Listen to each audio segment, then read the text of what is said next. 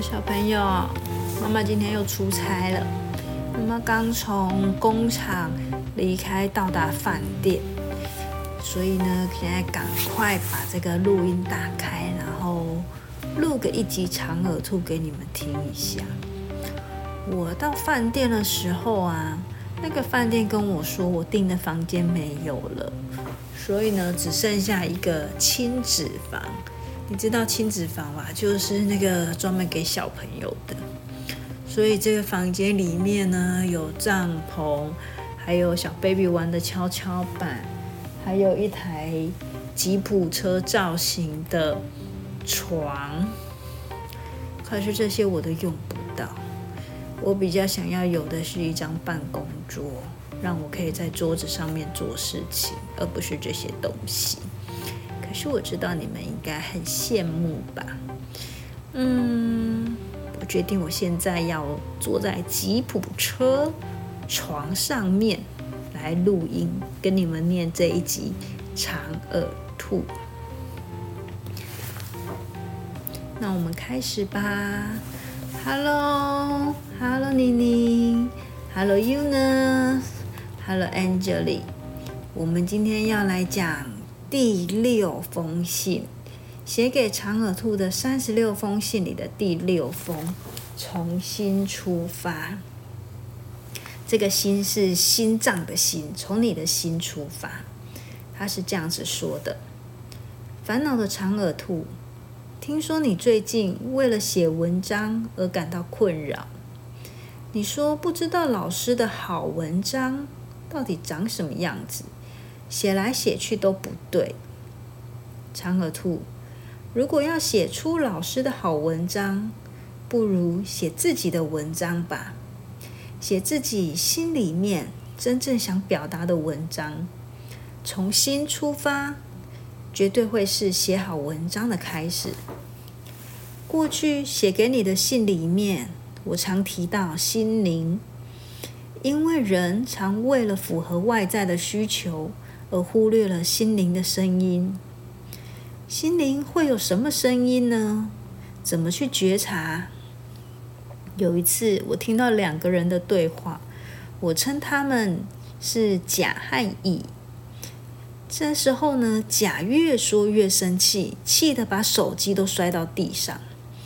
乙就跟他说：“你先不要生气，这样子我不知道怎么谈下去。”而甲呢，却大声咆哮的说：“我没有生气啊，我本来就都是这样讲话。”长耳兔，这个甲的行动已经表达了生气，但是不知道为什么，他一点都不认识自己的心灵，偏偏要说自己没生气。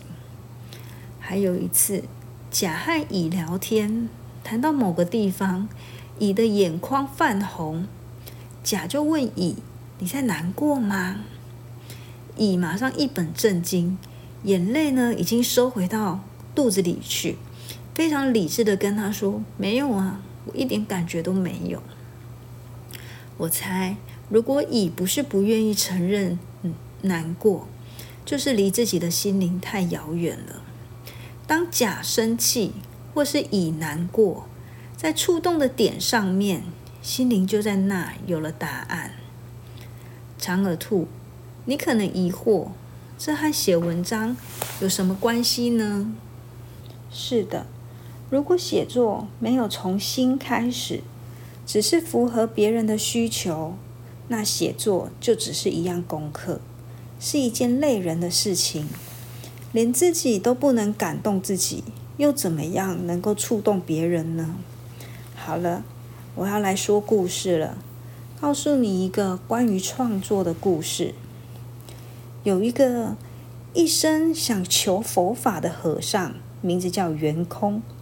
圆空和尚呢，非常善于雕刻，他想要雕刻出一尊不朽的佛像，放在寺庙里供人膜拜，保佑众生。有一天，圆空费了很大的功夫。雕刻出了一尊佛像，送给寺庙的住持说：“请收藏在寺庙里吧。”住持看着佛像，沉吟了片刻，挥挥手说：“嗯，我不要。”“嗯，为什么？你是觉得我这尊佛像刻的不好吗？”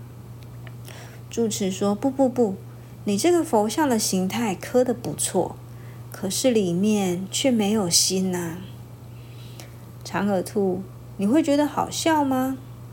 这个老和尚在开玩笑吧？心怎么会看得出来呢？圆空和尚也是这样想的。他说呢：“这本来就是木材科的东西，怎么会有心呢？这个住持是不是在故意刁难我啊？”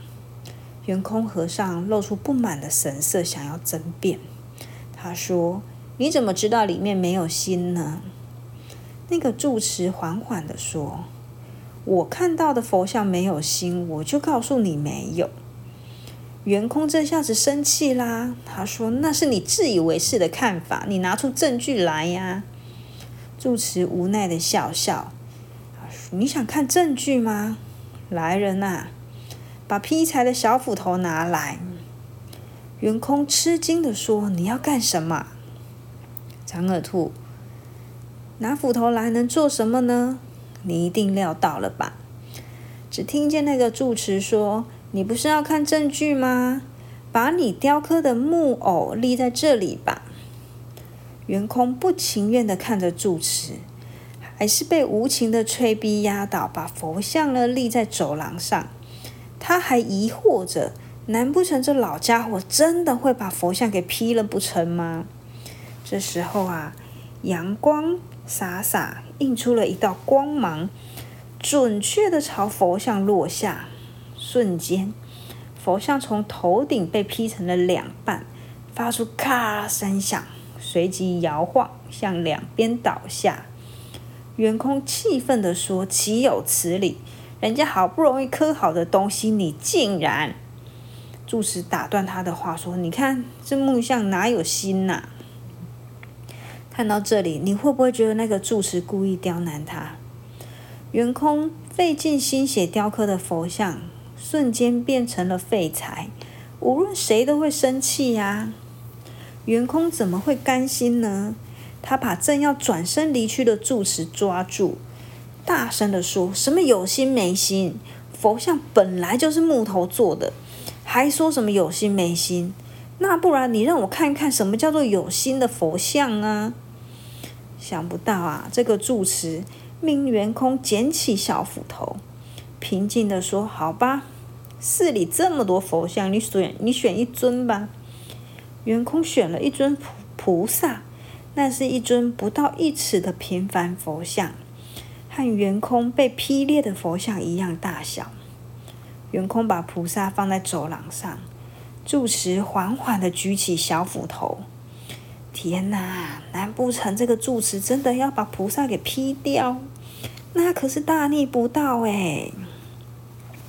那个圆空啊，心里面想着：惨了，惨了，惨了，事态严重了！这个老家伙疯了，他竟然要亵渎神明！啊，不过他想了一下，管他的，反正是住持自己糊涂，我何必紧张？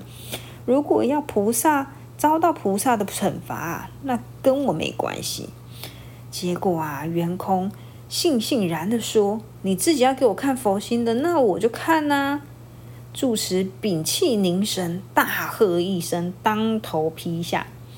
菩萨慈眉善目的面容向左右边裂开，菩萨被劈成了两半。长耳兔，你猜一猜，这颗心有没有出现？当斧头劈下的那一刻，毕生都在追寻佛法的圆空，脑袋瞬时感到被劈开的痛楚。穿过鼻梁，刺透喉咙，痛彻心扉，一瞬间倒地，失去知觉。渐渐的，圆空听见自己的声音被呼叫，才恢复了意识。圆空看见被劈成两半的菩萨静静的倒卧在地上，他心里一阵抽痛，不禁想哭。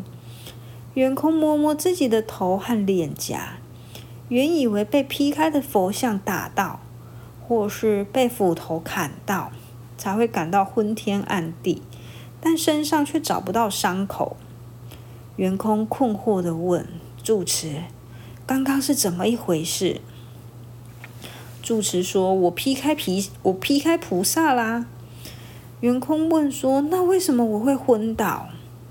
住持就说：“那就是因为这尊菩萨有心呐。你看，你雕的佛像，刚才被我劈开的时候，你身体哪里痛都没有。可是呢，这个菩萨被劈的时候呢，你却感到痛痛苦，以致失去知觉。”这就是有心的佛像，所以你的佛像是不行的。长耳兔，我用这么抽象的一个故事去说心的所在，因为心灵的确不容易看见，心的答案常常要靠体会与感觉，而心就是生命的一部分。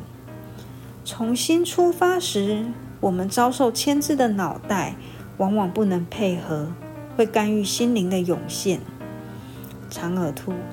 这时候你不要紧张，抛开别人的好文章，因为不先找到心灵是没有办法和脑袋完整配合的。我想看你的文章，即使你认为是垃圾，但只要是从心出发，就会是一篇好文章。相信心灵不是垃圾的阿健比。